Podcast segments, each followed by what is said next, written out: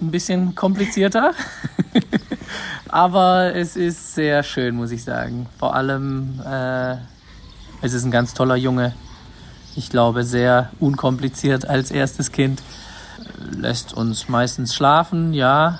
Äh, nicht immer, aber wie gesagt, das sind, äh, sind die Ausnahmen. Er ist sehr unkompliziert mit dem Schlafen und auch den anderen Sachen. St. Georg, der Pferdepodcast. Pferdepodcast. Da spricht ein frischer Fünf-Sterne-Sieger auf einem Vier-Sterne-Event und das über seinen Sohn als stolzer Sechs-Sterne-Papa. Denn unsere Kollegin Laura Becker, die mit Michael Jung in Marbach gesprochen hat, hat in der Redaktionskonferenz erzählt, dass der kleine Sohn des Olympiasiegers und Kentucky Fünf-Sterne-Gewinners, des frisch gebackenen, förmlich ausrastet, wenn Papa auch nur im Schritt vorbeireitet. Damit willkommen zu unserem auch mindestens 5-Sterne-Podcast, in dem es richtig sportlich wird. Denn die grüne Saison hat begonnen. Ich bin Jan Tönnies, Chefredakteur des St. Georgs. Ich freue mich, dass ihr, dass Sie sich entschieden haben, uns anzuhören hier unseren Podcast. Ich bin nicht alleine. Aus der Sportredaktion ist Dominik Wermann bei mir. Hallo Dominik. Hallo. Bevor wir ein bisschen sportlich werden, wir müssen uns später unterhalten, unter anderem über Mannheim, geht es aber erstmal nach Badminton. Denn da gab es eine Premiere, eine Premiere für Christoph Wahler, den jungen Mann aus der Lüneburger Heide, der im letzten Jahr Zweiter im Fünf Sterne in Lumülen war und auch bei den Europameisterschaften eine Top-Ten-Platzierung hatte. Christoph habe ich äh, kurz nach Badminton Anfang der Woche im LKW erwischt, als er gerade einen Hengst äh, zurückbrachte von der Kurzveranlagungsprüfung in Warndorf. Und als erstes habe ich ihn gefragt, äh, Badminton, ja, wie war's? Ah, es ist schon, äh, es ist schon wirklich besonders, das ganze Gefühl da drumherum und, und diese Riesenveranstaltung. Das ja eigentlich in dem Moment, wo du dahin fährst, ablädst und dann in diesen Innenhof mit den festen Stallungen kommst, direkt am Badmintonhaus, äh, das ist schon besonders schön einfach und, und du hast unheimlich viele freundliche Helfer und Stewards und Stable Manager und, und, und, und, und. Die versuchen wirklich von Anfang an, dass es die irgendwie möglichst optimale Erfahrung für jeden Reiter, für jedes Pferd, für jeden Pfleger ist. Und dann ist es natürlich einfach ein ein Riesenfest. Da, da sind dann, weiß ich nicht, ich glaube, es waren irgendwie 120.000 am Geländetag, die da, die da rumstiefeln und dich anfeuern und essen und trinken und sich einen traumhaften Tag. Äh, wir hatten ja jetzt auch noch perfektes Wetter.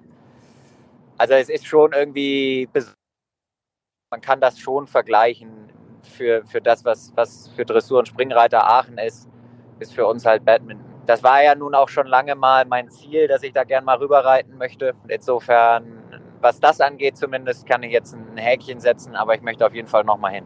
Du bist ja auch noch ein junger Kerl. Der Geländekurs äh, mit diesen berühmten Dingern, Vicarage V, Broken Bridge und wie sie alle heißen. Ähm, warst du vorher schon mal in Badminton oder hast du die da auch das allererste Mal live gesehen? Nee, ich war schon zweimal da. 2015 äh, und 2019 habe ich jeweils so einen Trainingsaufenthalt bei Chris Bartel gehabt für ein paar Wochen. Und das war immer gleichzeitig mit Badminton, deswegen bin ich dann immer zum Geländetag hingefahren. Also ich bin quasi sehenden Auges dahin und wusste, wusste, was auf uns zukommt. Allerdings auch wieder nicht, weil es sind ja doch immer auch neue Hindernisse dabei. Und ich fand es jetzt, äh, wenn du das dann mit den Augen abgehst, dass du wirklich auch selber rüberreiten musst, dann sieht es auf einmal noch schwerer und noch höher und noch breiter aus. Okay, also ich finde, es sieht ja so schon sehr schwer und sehr hoch und sehr hoch aus. Lucinda Green hat das so toll beschrieben mal. Sie hat gesagt, äh, unter anderem, wenn du an dieses Wasser da vor Batman House kommst, wo ja wirklich Tausende um diesen ja. wirklich recht großen Teich da stehen, sagt, und dann merkst du, du kommst angaloppiert, dann wird es auf einmal leise, weil alle gespannt sind und dann brandet der Applaus auf, wenn du da raus bist. Wie viel kriegt man davon mit auf der Strecke? du kriegst schon ein bisschen was mit. Also so der Geräuschpegel ist halt insgesamt sehr hoch. Aber gerade dieses, was du gerade gesagt hast, wenn du, wenn du über den Sprung rüber bist, dann brandet immer einmal Applaus auf und du hörst auch irgendwie mal, einer brüllt mal gut gemacht oder also das, das kriegt man schon ein bisschen mit. Und du hast halt einfach die ganze Trasse gesäumt von Menschen. Du reitest immer durch so ein, du reitest immer links und rechts sind immer Menschen. Und das ist einfach besonders. Das, das kriegt man schon mit. Das hat man natürlich in anderen Prüfungen nicht. Also wenn wir jetzt in Stregom reiten beispielsweise, dann, dann stehen da die Hindernisrichter und vielleicht dein Pfleger und dein Trainer. Und ansonsten ist da halt keiner. Das ist ja auch nicht schlimm, das ist halt so. Aber das ist eigentlich der größte Unterschied, die, diese Masse an Menschen. Mhm. Gab es irgendein Hindernis, wo du besonders Respekt hattest, weil du gesagt hast, die sehen dann noch höher und noch breiter aus, wenn du wirklich weißt, du musst drüber? Ja, also sagen wir es mal so, jetzt kenne ich natürlich mein Pferd auch ein bisschen und, und habe den jetzt ja auch schon ein paar schwerere Prüfungen geritten. Noch keine, die so schwer war wie Badminton, aber eigentlich gab es so ein, zwei Hindernisse, wo ich technisch mir mehr Gedanken gemacht habe, wie zum Beispiel dieses Coffin-ähnliche Hindernis, wo du diesen breiten Graben in der Mitte hattest und dann bergab einen schmalen sprangst. Okay, da habe ich mir Gedanken darüber gemacht, wie sich das reiten lässt, aber eigentlich jetzt nicht unbedingt Sorge gehabt, dass es nicht geht. Ich war mir nicht sicher, wie sich dieses In-Out durch die Kuhle, wo der Tom McEwen gestürzt ist, wie sich das reiten lassen würde.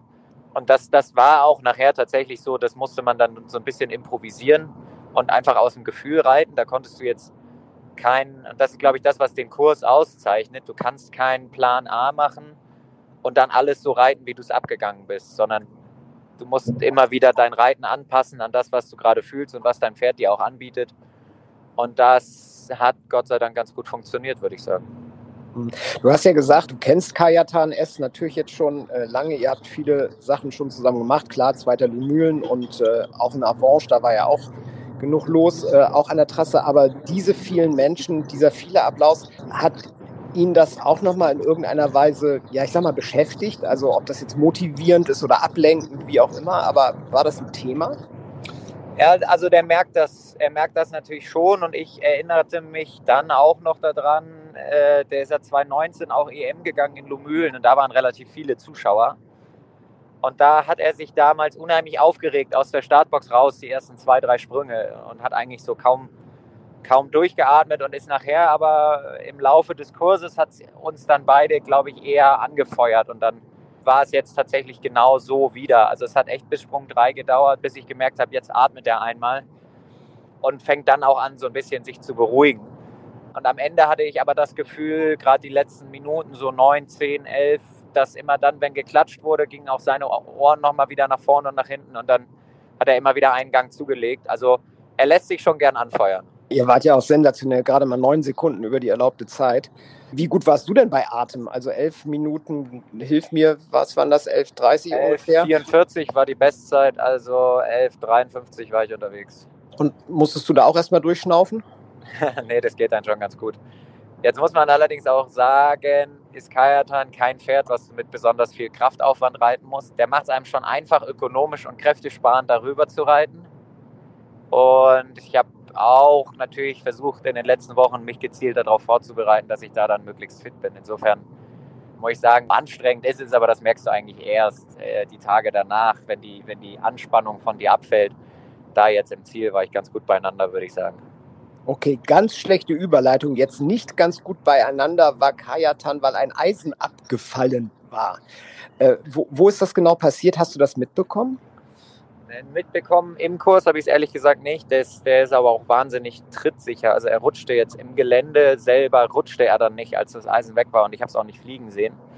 Ich glaube, weggeflogen ist es bei diesen offenen Ecken vor den, vor den Vicarage-Gräben. Das ist aber nur das, was ich jetzt anhand von Fotos rekonstruieren konnte. Wir haben das Eisen nachher nicht wiederbekommen.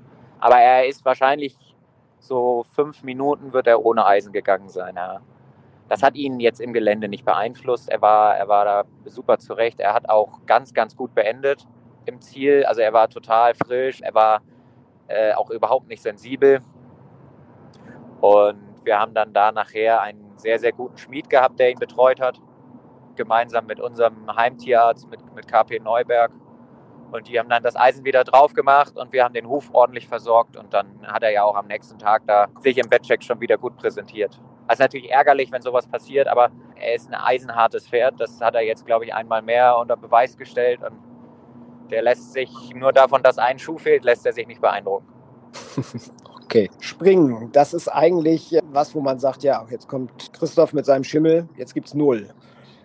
Das hat diesmal Häufig. nicht so geklappt. Häufig, Häufig ja. Also ja. Ihr, habt eine, ihr habt eine gute Quote, sagen wir mal so. Da gibt es ja. andere, wo man mehr zittert am Rand. Hast du eine Erklärung? War das doch diese elf oder fast zwölf Minuten Galopp? Ähm, am Vortag oder? Ja, das spielt sicherlich damit rein. Du, du musst mir verzeihen. Ich habe mich jetzt ehrlich gesagt, weil die Enttäuschung natürlich nach dem Springen auch groß war, ich habe mich noch nicht so in die Analyse gestürzt. Das werde ich irgendwann noch machen und mir die Videos nochmal einzeln angucken, woran das jetzt am Ende wirklich gelegen hat. Aber es war sicherlich eine Kombination aus den Umständen und dann auch, ja, ich weiß nicht wie viele Leute, aber das sind schon sehr, sehr viele Leute in dem Stadion und so ein klein bisschen Druck haben, glaube ich, sowohl er als auch ich gespürt. Und was vielleicht jetzt nicht ganz optimal war, war, ich konnte dann eben vorne wegen dieses äh, kleinen Problems da mit seinem Ruf, konnte ich keine Stollen reinmachen. Dann hat er so ein, zwei Mal im Parcours ist es so ein klein bisschen gerutscht. Und am Ende war das jetzt ja so, dass ich ihn eigentlich so geritten habe, wie ich ihn immer reite und mich da vielleicht aber etwas mehr auf ihn hätte einlassen müssen und ihn eben ein bisschen mehr reiten wie ein Pferd, was am Tag davor zwölf Minuten Gelände gegangen ist. Und nicht wie sonst, wenn du ihn wirklich einfach reiten kannst wie ein Springpferd, weil er, weil er so ein super Springer ist ich glaube, er hat auch da am Sonntag einen tollen Job gemacht und, und war unheimlich bemüht. Und deswegen ja, war ich eigentlich eher enttäuscht davon, dass ich ihn da nicht noch besser unterstützen konnte. Ich wollte jetzt auch keinen Salz in, in eine Wunde streuen. Also fehlerfrei Badminton-Gelände ist, ist mehr als mehr als alles andere. Es gibt da doch auch mal beim Duke of Beaufort diesen Empfang in Badminton House, wie, wie ist das so? Da muss man sich das vorstellen, da gucken ein 35 äh, Vorfahren des Dukes äh, von großen Ölgemälden an, während man, ja, was trinkt man denn da überhaupt? Ja, da gab es einen kleinen Sektempfang, äh, nannte sich Cocktailparty. Man zog sich da irgendwie einen, einen, einen, Tweet und einen Schlips an. Und dann sind wir dahin und, und wurden vom Duke und der Duchess persönlich begrüßt. Und dann durftest du wirklich, und das fand ich schön, du durftest das Treppenhaus durftest du jetzt nicht hochgehen, aber ansonsten unten konntest du dir alle Räume im Haus angucken und konntest in den privaten Garten und natürlich einfach ein wahnsinnig beeindruckendes Häuschen, was die, was die beiden da stehen haben. Und auch sehr nett eingerichtet. Der ein oder andere Kronleuchter ist da auch zu finden. Kann man sich dran, dran gewöhnen an die, die Art Cocktailparty. Wäre ja vielleicht noch was für euer Forsthaus, vor dem das große Turnier stattfinden wird demnächst so. Aber Interior jetzt, Design. Jetzt hast es aber mit der Überleitung. Nee, aber ich noch mal kurz zu Badminton. Ihr habt ja sogar noch eine First Trophy mitbekommen. Deine Pflegerin ist als Groom of the Show oder wie, wie hieß das? Hilf mir. Ja, genau. Kriegte den Grooms Award. Das Stallpersonal, also Stable Manager und die Stewards, die im Stallbereich waren, die haben über die Tage eben das Ganze quasi beobachtet und haben dann den besten Groom oder den, äh, den Groom, der sich irgendwie besonders herausgetan hat äh, durch, durch dieses mühevolle die Pferde verpflegen, äh, ausgezeichnet. Und das war jetzt die Lilly. Das ist aber richtig cool, oder? Ja, richtig gut. Das hat sie auch, hat sie auch einfach irgendwie riesig verdient und es hat mich für sie extrem gefreut, dass es ja einfach auch neben der Tatsache, dass es einen schönen Preis gab mit einem Einkaufsgutschein und ganz vielen Sachen, es ist die Wertschätzung, die ihr da entgegengebracht wurde, die sie, die sie absolut verdient, weil ich weiß, wie viel wir an ihr haben und wie sehr sie sich um die Pferde kümmert, nicht nur um Kajatan, sondern auch zu Hause im täglichen. Und insofern ist das schön, glaube ich, wenn, wenn so eine wichtige Arbeit auch vor so einem breiten Publikum dann gewertschätzt wird. Auf jeden Fall. Und das ist, und das äh, muss man ja auch sagen, ohne nationalistisch zu sein, zwischen den ganzen britischen Grooms, wenn die da sagen, die Deutsche, die hat es am allerbesten gemacht, dann waren die 100% überzeugt. Da, ja, scheinbar. Ja. Ich nehme an, dass du, ich weiß nicht, ob du ein großer Pizza- und Pasta-Liebhaber bist, aber Prantoni wäre schon ganz hübsch in diesem Jahr. Ja, sowohl Pizza als auch Pasta. Gefällt mir beides gut. Stichwort Weltmeisterschaften, das ist das erklärte Saisonziel jetzt, nehme ich an. Wäre ja Blödsinn jetzt zu sagen, nö, habe ich mir noch keine Gedanken drüber gemacht, sondern klar ist, ich wollte natürlich auch neben dem großen Saisonziel Badminton versuchen, auch nochmal mich ein bisschen ins Rampenlicht zu rücken für die Weltmeisterschaft. Und ob mir das jetzt gelungen ist, das müssen am Ende andere entscheiden. Aber mein Ziel wäre es, und wenn ich da eine Chance bekomme, würde ich mich natürlich, ja, würde ich mich natürlich drüber freuen, mal für Deutschland eine Weltmeisterschaft zu reiten. Das, das wäre was ganz Besonderes. Und insofern, Kajatan hat es gut überstanden. Er steht jetzt topfit zu Hause auf der Wiese, kriegt ein paar Wochen Pause und dann, dann orientieren wir uns Richtung Pratoni und dann werden wir irgendwann schon mitgeteilt bekommen, ob wir, ob wir losfahren sollen oder nicht. Ja, und jetzt wollen wir ein bisschen Werbung machen, weil du bist ja nicht nur ähm, international erfolgreicher Vielseitigkeitsreiter, sondern du bist ja auch Hengsthalter und du bist jetzt, jetzt wirst du auch noch Turnierorganisator. Ja, genau. Langeweile ist wahrscheinlich das Motiv. Ja, irgendwie kamen wir da mal drauf. Ähm, in dieser Corona-Zeit, als meine ganze Familie zu Hause war. Und dann sind wir da irgendwie im Forstgarten gewesen und saßen auf der Terrasse bei meinen Eltern. Und dann habe ich, hab ich immer wieder gesagt, eigentlich müsste man hier ein schönes Sommerturnier machen. Und dann geisterte mir das die ganze Zeit im Kopf rum und hat mich nicht so richtig losgelassen. Jetzt wollen wir es dieses Jahr mal ausprobieren mit einem schönen großen Sommerturnier bei uns im Forstgarten. Irgendwie das äh, Veranstaltungsportfolio des Klosterhofs noch um eine schöne Veranstaltung zu erweitern. Das ist genau wann geplant? Das ist der 23. bis 26. Juni. Und das geht bis Grand Prix und Bundeschampionatsqualis, also von den jungen, tollen Pferden bis zu den alten Profis. Genau, wir wollen eigentlich versuchen, dass wir auf jedem Level, auf jedem Level kleine, aber starke, gut besetzte Starterfelder haben. Also im Sinne von, wir, wir rechnen jetzt nicht mit riesen Starterfeldern, sondern hoffen eigentlich eher so auf 20, 25 Teilnehmer pro Prüfung oder so. Dafür machen wir wirklich alles, von der Reitpferdeprüfung über Bundeschampionatsquali, Jungpferde, S-Dressur, ähm, Amateurtour, Junioren und junge Reiter und U25 so eine St. Georg-Tour und dann eben zusätzlich noch eine Grand Prix-Tour, die über Inter 2, Grand Prix bis Grand Prix Spezial geht. Und ja, jetzt muss man auch sagen, ist natürlich ein erster Anlauf. Wir wollen, ich meine, ich komme selber aus dem Sport, äh, wir zu Hause kommen irgendwie aus dem Sport und wissen, was wir an guten Turnieren als Reiter und, und als Aussteller zu schätzen wissen. Das wollen wir jetzt eigentlich versuchen, als Reiter für Reiter ein gutes Turnier zu machen das möglichst professionell organisiert ist, wo wir gute Bedingungen bieten, äh, um, um die Pferde entsprechend zu arbeiten, vorzubereiten, zu versorgen. Und dann glaube ich, äh, kann das nachher eine Veranstaltung werden, die sich auch vielleicht in den nächsten Jahren im Turnierkalender ein bisschen etabliert.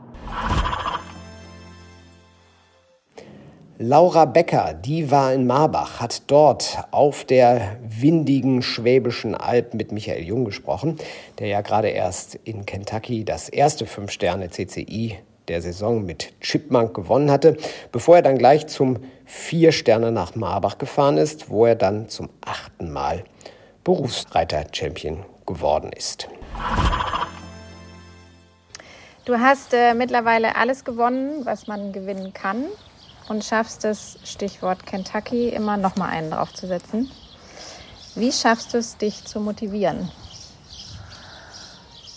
Ähm, ich liebe meinen Beruf, ich liebe die Arbeit mit den Pferden, immer wieder junge Pferde auszubilden, immer dazulernen, immer besser werden, sich immer weiterzuentwickeln und äh, ja, der jeder kleine Erfolg gibt wieder ein Stück Motivation. Wie sieht mittlerweile dein Tag aus als junger Papa im Training, auf Turnieren? Ein bisschen komplizierter, aber es ist sehr schön, muss ich sagen. Vor allem, äh, es ist ein ganz toller Junge. Ich glaube, sehr unkompliziert als erstes Kind. Ähm, ja, äh, Lässt er euch schlafen? Lässt uns meistens schlafen, ja. Äh, nicht immer, aber wie gesagt, das sind, äh, sind die Ausnahmen. Er ist sehr unkompliziert mit dem Schlafen und auch den anderen Sachen, mit dem Essen und so weiter. Ähm, bringt natürlich immer so die gewohnten Abläufe teilweise ein bisschen durcheinander, wobei ich mich schon versuche, dann auch auf meinen Sport zu konzentrieren. Und da ist meine Frau natürlich auch eine ganz große Hilfe, die sich da viel drum kümmert, mir viel abnimmt. Auch meine Eltern oder auch äh, die anderen, die dann sonst dabei sind, die sich mal drum kümmern. Insofern kann ich mich schon noch gut auf meinen Sport konzentrieren. Sam und Chipmunk. Wenn du die beiden gegenüberstellen müsstest, wer würde gewinnen? Das ist eine fiese Frage. Natürlich der Sam. Nein, das ist äh, tatsächlich schwer zu beantworten. Ähm, jedes Pferd ist, wie wir Menschen, unterschiedlich, hat seine Stärken und Schwächen ein bisschen woanders. Ähm, Chipmunk ist ein Pferd mit unheimlich viel Grundqualitäten, super Einstellung, äh, Sam ist ein Pferd, was schon sehr, sehr viel Erfahrung hat, jetzt auf allerhöchstem Level. ja, sechs, sieben Jahre die schwersten Prüfungen ging. Äh, das ist natürlich ein Riesenvorteil. Einer, der unheimlich Ausdauer und Power hat im Gelände. Parallel mit einer super Rittigkeit, was ihn unheimlich schnell und gut gemacht hat im Gelände. Wie sieht die Zusammenarbeit mit dem neuen Bundestrainer Peter Thomsen aus? Bis jetzt sehr gut. Wir haben äh, dieses Jahr angefangen, direkt Kentucky gewonnen. So kann es weitergehen, würde ich sagen. Siehst du dich mehr im Springen oder mehr im Buschlager in Zukunft? Prozentual gesehen mehr im Springlager, da wir deutlich mehr Springturniere haben wie Vielseitigkeitsturniere in unserer Umgebung hier. Vom Herzen her beides, muss ich sagen. Mir gefällt die Abwechslung. Ich würde es auch jedem empfehlen und immer wieder äh, aufs Neue auch so gleich machen, weil einfach äh, die Arbeit immer wieder eine andere ist. Da ist Abwechslung drin und äh, mir macht es einfach tatsächlich Spaß, Dressur zu reiten, die Pferde auszubilden, Springen zu reiten, Gelände zu reiten, das Training zu Hause, auf die verschiedenen Turniere zu fahren. Und genauso wie die hochkniffligen Parcours zu reiten, ist es genauso toll, durchs Gelände zu fegen.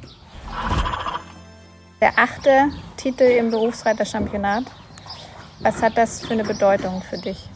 Das ist für mich natürlich äh, eine große Bedeutung, weil ich den äh, Berufsweg gegangen bin. Wenn man das jetzt als normale Vier-Sterne-Prüfung sieht, ist das sicherlich auch eine tolle Prüfung. Hier in Marbach natürlich äh, ein ganz besonderes Turnier auf der Alp, auf dem Haupt- und Landgestüt. Ist ein ganz tolles Turnier, was äh, mit dem Stadion, Dressur und Springen und natürlich auch das Gelände äh, so schön bergig. Für mich ist es natürlich eine tolle Ausbildung gewesen zu Hause bei meinem Papa, war aber auch in verschiedenen anderen Stellen, um mich weiterzubilden, bis zum heutigen Tage noch. Und für mich ist es einfach der schönste Beruf, den man haben kann, in der Natur, viel draußen, mit den Pferden, mit den Tieren zu arbeiten, ist einfach für mich was Besonderes, würde mir nichts anderes vorstellen. So, und damit geht es von Marbach nach Mannheim. Beides Baden-Württemberg, Mannheim deutlich flacher. Und äh, da wurde gesprungen, da wurde Dressur geritten. Auch das eine Parallele zu Marbach. Aber ähm, Gelände gab es da natürlich nicht. Das Maimarkt-Turnier. Ähm, Dominique, du hast sportlich das Wochenende dir angeguckt. Es ist ja immer ein bisschen schwierig, sich über Sport zu freuen, wenn doch was Blödes passiert. Denn äh, in Mannheim ist leider ein Pferd zu Tode gekommen. Ja, das war eine totale Schocknachricht, muss man einfach sagen. Ähm, das Pferd von Pia Reich, ähm, PB Maserati, der ist, die sind beide gestürzt. Das Pferd hat sich den Ellbogen zertrümmert und laut Tierarztbericht, äh, die haben ihn geröntgt und da war wohl nichts mehr zu machen. Die mussten das Pferd einschläfern. Und das ist ein furchtbarer Unfall, aber ich finde, ist auch einfach schrecklich und äh, besonders erschreckend zu sehen, wie dann in den sozialen Medien auf solche Unfälle reagiert werden. Und es ist so gemein der Reiterin gegenüber, dann zu unterstellen, dass ähm, es ihre Schuld gewesen sei, etc. Ja, ich finde es wirklich, es geht ja sogar noch einen Schritt weiter. Äh, wie könnt ihr darüber berichten? Steht dann auch bei uns auf Facebook darunter äh, was ja auch totaler Blödsinn ist. Und dann wurde, glaube ich, uns unterstellt, ohne dass wir jetzt da nur um uns drehen wollen, es geht vor allen Dingen um das Pferd, aber wir würden der Reiterin auch eine Mitschuld unterstellen. Also es ist so ein äh, undifferenzierter Mist, der dann immer gleich losbricht äh, auf den sozialen Medien, dass man sich manchmal wirklich fragt, ob man solche Meldungen überhaupt noch ähm, auf Facebook teilen soll. Also sie gehören geschrieben, weil sie gehören dazu und äh, wie du es gesagt hast, einfach Pech. Schrecklich, fürchterlich, tragisch, aber passiert halt. Passiert auch im Training, passiert auch Leuten, die ausreiten, wenn sie wegrutschen. Wenn die falsch fallen und sich was brechen, dann ist es halt kaputt. Ja, du hast was von undifferenziert gesagt und das ist für mich das absolute Stichwort, denn da melden sich Menschen zu Wort, die einfach jede Gelegenheit nutzen, um den Reitsport zu diffamieren. Ähm, Und ich finde, man muss da eben unterscheiden. Es gibt schwarze Schafe in diesem Sport. Ich erinnere mich da nur an diesen Amerikaner mit den Elektrosporen und solche Geschichten. Das ist das Furchtbarste, was man sich vorstellen kann. Und ich finde, als da ist jeder, der mit diesem Sport zu tun hat, wirklich aufgefordert und auch die Mitreiter zu sagen, hey, hallo, so funktioniert es halt nicht. Und jeder, der diesen Sport betreibt, ist dazu angehalten, sich dieser Verantwortung, die wir haben, ähm, dem Pferd gegenüber bewusst zu sein. Das ist ja wieder dieses Stichwort äh, Social License. Da gibt es in der kommenden Ausgabe, der Juni-Ausgabe des St. Georg, einiges dazu. Das war nicht schön in Mannheim, aber es gab auch ganz viele schöne Momente und vor allen Dingen gab es ein, ja, ein tolles Pferd, das sein Debüt im Nationenpreis gegeben hat, denn der EEF Nationenpreis, also der European Equestrian Federation Nationenpreis, der fand ja in Mannheim statt. Und mit großen leuchtenden Augen kamst du. Das ist, glaube ich, auch ein bisschen so, so ein Liebling von dir. Diese, oder ein Lieblingspaar, ein neues Lieblingspaar hast du, ne? Ja, also Sophie Hinners und Million Dollar, wenn wir jetzt gerade von den schlechten, negativen Seiten dieses Sports gesprochen haben, dieser Sport hat eben auch eine besonders faszinierende Seite. Und wenn man Million Dollar sieht, wie der mit gespitzten Ohren die Hindernisse sucht und seine Reiterin den wirklich so feinfühlig darüber reitet, die ja sowieso, muss man sagen, ein Ausnahmetalent ist, aber mit diesem Pferd passt sie eben auch besonders gut zusammen. Ähm, das war einfach ganz toll. Die sind für Deutschland Nationenpreis geritten, zweimal Null gewesen, dann ins Stechen gegangen, da auch Null. Dann waren sie nicht, nicht schnell genug. Die Schweizer haben gewonnen, knappe Geschichte. Es hat aber auch gezeigt, spannend geht auch über 1,45. Wahnsinnig spannend. Und das hat mich persönlich sehr berührt und begeistert, ähm, zu sehen, das ist die Zukunft dieses Sports und dieser Sport muss eine Zukunft haben, denn das ist wirklich Partnerschaft von Mensch und Tier at its best. Besser geht's nicht. Ja, und so lange sind die beiden auch noch gar kein Team. Stichwort Partnerschaft. Also der Holsteiner Hengst ist jetzt wie viele Monate bei Sophie? Äh, Im Januar hat sie ihn bekommen. Der war ja vorher in Belgien und, äh, nee, gar nicht war er. Der war in den Niederlanden bei Franks Ruttert. Der hat ihn geritten und erstmal weiter ausgebildet. Der gehört ja dem Holsteiner Verband und das hat damals auch ziemlich große Aufregung gegeben, wie man so ein talentiertes Pferd eben ins Ausland geben kann. Naja, und jetzt hat der Holsteiner Verband ihn zum Jahreswechsel zurückgeholt und ihn Sophie Hinners anvertraut. Die ist ja liiert mit Richard Vogel, der hat auch ein Pferd vom Holsteiner Verband bekommen, ist mit dem Bundeschampion geworden. Also das ist eine Geschichte, die gut zusammenpasst. Und ja, Sophie Hinners reitet einfach toll und dieses, dieser Hengst ist wirklich super talentiert. Über 1,45 hat er das schon. Ich glaube, die beiden haben noch nicht einen Springfehler gehabt, ehrlich gesagt, seitdem die im Januar zusammen sind.